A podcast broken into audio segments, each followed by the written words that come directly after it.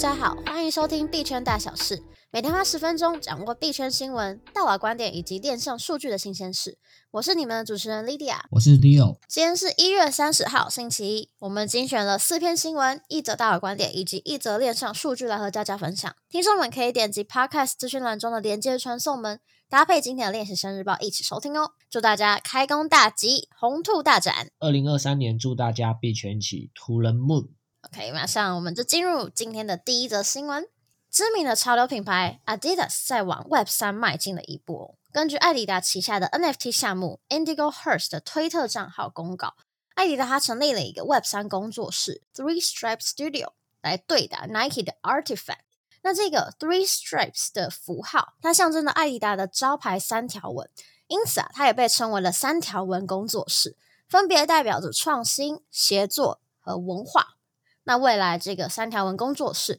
将会负责艾迪达在世界各地 Web 三的活动推广发展，以及未来所推出的一些产品哦。这个举动呢，可以视为艾迪达与另一家运动大厂 Nike，他们两间公司正式在 Web 三的触角上较劲哦。Nike 在二零二一年年底的时候呢，收购了 NFT 潮流品牌 Artifact。并在过去的一年内发行了联名的实体互动的穿戴式 NFT 一系列球鞋，还有衣着的产品。那如果你点击这则消息里面的超链接，你会看到一个蛮有趣的地方，就是艾迪达这个 NFT 的项目，它的推特账号使用的是别人的 NFT 的项目的头像还有名称，也就是使用无聊猿的头像还有名称啦。这是因为无聊猿 BAYC 的项目方。他们授权每个 NFT 的持有者都可以拿这些 NFT 拿来做商业的使用，甚至是二创也没有问题，而且也不会针对这些商业性的活动进行收费哦，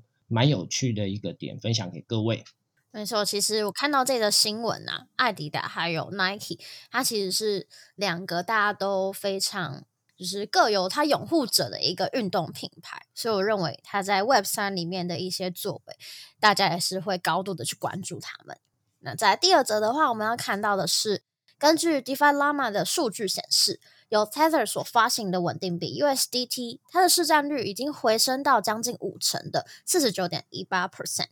是二零二一年十一月以来的新高点。那至于是 Circle 所发行的 USDC，它市占率是三十一点零五 percent 左右。那 Paxos 的 BUSD 则是十一点五二 percent。整体来说，前三大的美元稳定币囊括了九十二 percent 的市占。那至于 Crypto Compare 最近释出了一份稳定币报告，就指出，截至二零二三年的一月，稳定币的总市值已经连续十个月下跌，目前大约是一千三百七十亿美元左右。其中啊，我们刚刚提到的三个稳定币 USDT 的话，是小幅的上涨了零点八二 percent，到了六百六十七亿美元。它的主要竞争对手 USDC 则是下跌了二点二七 percent，降到了四百三十一亿美元左右。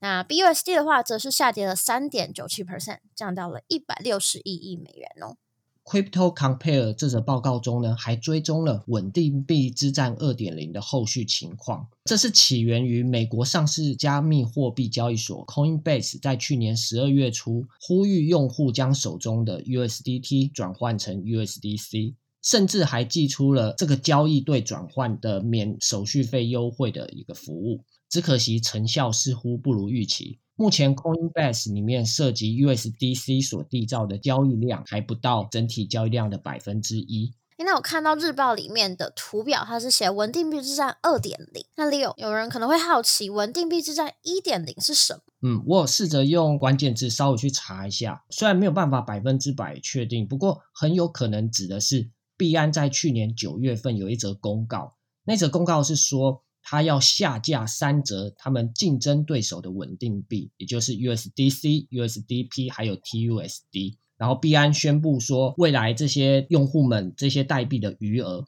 或者是未来用户们针对这些代币的充值，都会自动用一比一的比例转换成币安自家所支持所推出的稳定币 BUSD 哦。这个可能就是所谓的稳定币之战的一点零。了解，其实稳定币啊，一直以来都是有各方的讨论的。就有些人喜欢用 USDT，有些人喜欢用 USDC。不知道听众们自己是喜欢哪一种稳定币，也可以在下面分享给我们。那么接着是第三者的新闻哦。台湾在农历的新春过年期间，美国的亚利桑那州的议员 Wendy Rogers 在州议会里面再次提案将比特币列为该州的法定货币，并且它将会排入本年的会期中审议。如果这个法案通过的话，比特币将会在美国的亚利桑那州跟美元拥有同等的法定支付能力。Wendy Rogers 他也在二零二二年的时候就已经提过类似的法案。但是当时并没有被州议会通过。今年他卷土重来，继续推动。那除了这个让比特币成为法定货币的提案法案之外呢，他也在推动另外一个法案，是使加密货币在亚利桑那州成为免税资产的这个法案。如果说这个法案经过议会通过的话，选民就可以在二零二四年的公投决定是否要让加密货币免税。事实上，呃，美国这些立法者对于比特币的兴趣啊，正在逐渐的增长。除了刚刚提到的美国亚利桑那州以外呢，像是密苏里州还有密西西比州呢，它也在积极推动一些就是关于比特币开采立法权的一个制定。新罕布夏州呢，也在探索一项他们全州范围以内的一个比特币的能源开采计划的呃法规的制定。也跟各位听众补充一下，目前世界上有两个国家把比特币作为法定货币，分别是萨尔瓦多还有中非共和国。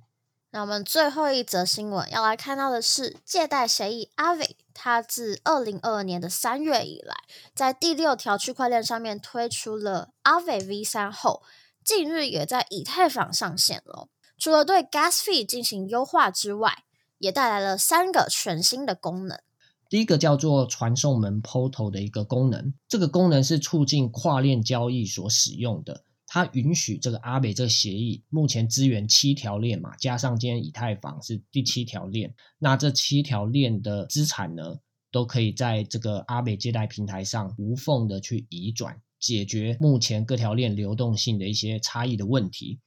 那第二个功能呢，叫做高效模式。这个功能的意思是说，用户使用的资产抵押品，假如他们的性质越接近的话呢，它就让你的可以借款的层数啊更为的提高。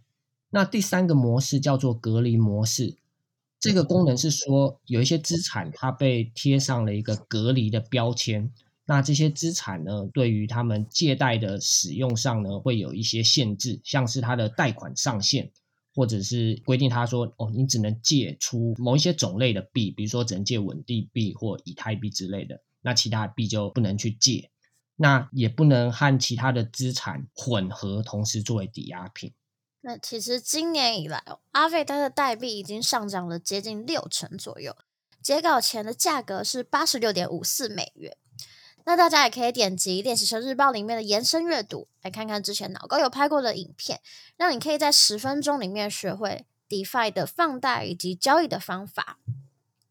接着是今天的币圈大佬观点，我们可以看到知名的加密货币研究团队 The DeFi Edge，他表示：“Money not lost is the same as money won，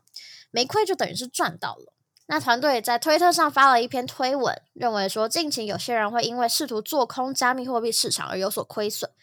或是因为 formal 的情绪影响而错判了市场的行情。他们更进一步的表示，当你如果发现正在用情绪来做投资的决策的时候，请依旧要保持你的原则。其实一直我们不应该因为情绪而让自己蒙受亏损。嗯，所以 The Define Edge 他认为就是。避开那些容易让我们招致亏损的不利局面，这是很重要的。他觉得把金钱给守成下来，那些没有输掉的钱，跟你赢来赚来的钱，这两件事情的效果本质上是一样的。今天最后一则消息呢，是链上数据。根据 BTC.com 的数据显示，比特币的挖矿难度于一月二十九日迎来难度的调整，目前的挖矿难度为三十九点三五 t r 持续创下历史的新高。这件事情呢，可能象征着矿工们趁着币价这一波的拉回，重新开机的挖矿人数增加了，也呼应了比特币一月份的涨幅高达了四十 percent，呃，有望迎接是十年以来最强劲的单月比特币的上涨幅度。对于比特币这些矿工来说呢，今年一月也是释放他们之前熊市所承受的一些财务压力，趁着这个机会回收资金的好时机哦。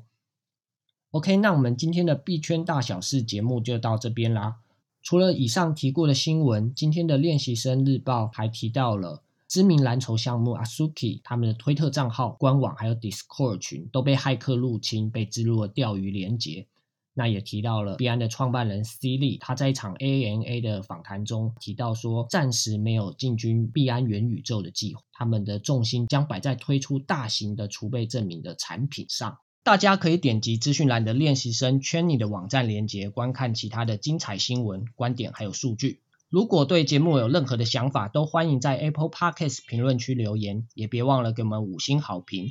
或是进入资讯栏的练习生 Discord 还有 Line 社群，和大家一起及时互动哦。我是主持人 Leo，我是 Lydia，我们明天见，拜拜，拜拜。